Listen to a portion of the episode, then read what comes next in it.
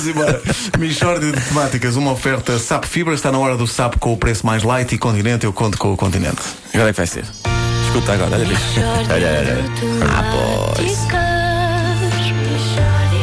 É mesmo uma mixória de temáticas. Oh, não há dúvida nenhuma que se trata de uma mixória de temáticas.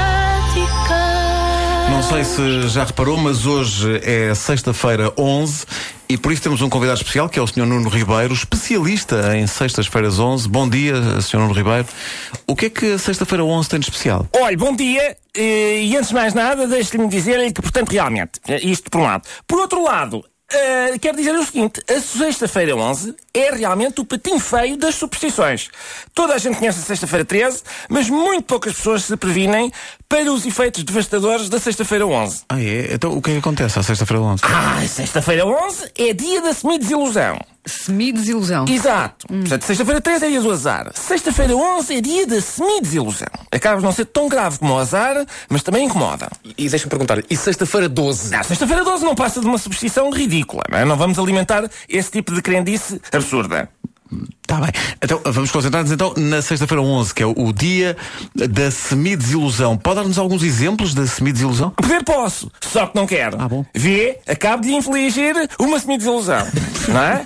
Re- Repare como a semi-desilusão está para. Não, desculpe. A, a desilusão, assim é que é. Eu quero. Está bem? Atenção. A- porque Isto é importante, é a parte das leis importante da teoria. A desilusão está para a semi-desilusão, assim como a dor está para a moinha.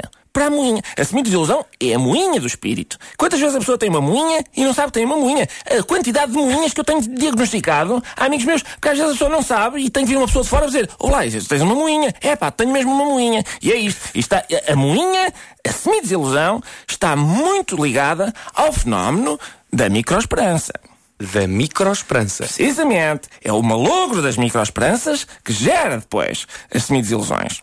Curiosamente, a sensação que eu tenho, e não, e não sei se fala apenas por mim, mas pronto, é que eh, isto é tudo uma nanoaldrabice. Não, não, mas não é. Eh, não é. Vai ficar semi-desiludido. Eh, e como você e inúmeras pessoas vão hoje sofrer semi-desilusões, um pouco por todo o país, aliás, de acordo com números apurados pelo Observatório Nacional da Semi-Desilusão, a que eu presido, o flagelo da semi-desilusão vai atingir hoje entre 12 a 27 portugueses. Bem, também não é muito, não é? Pois não, este estudo foi uma semi-desilusão.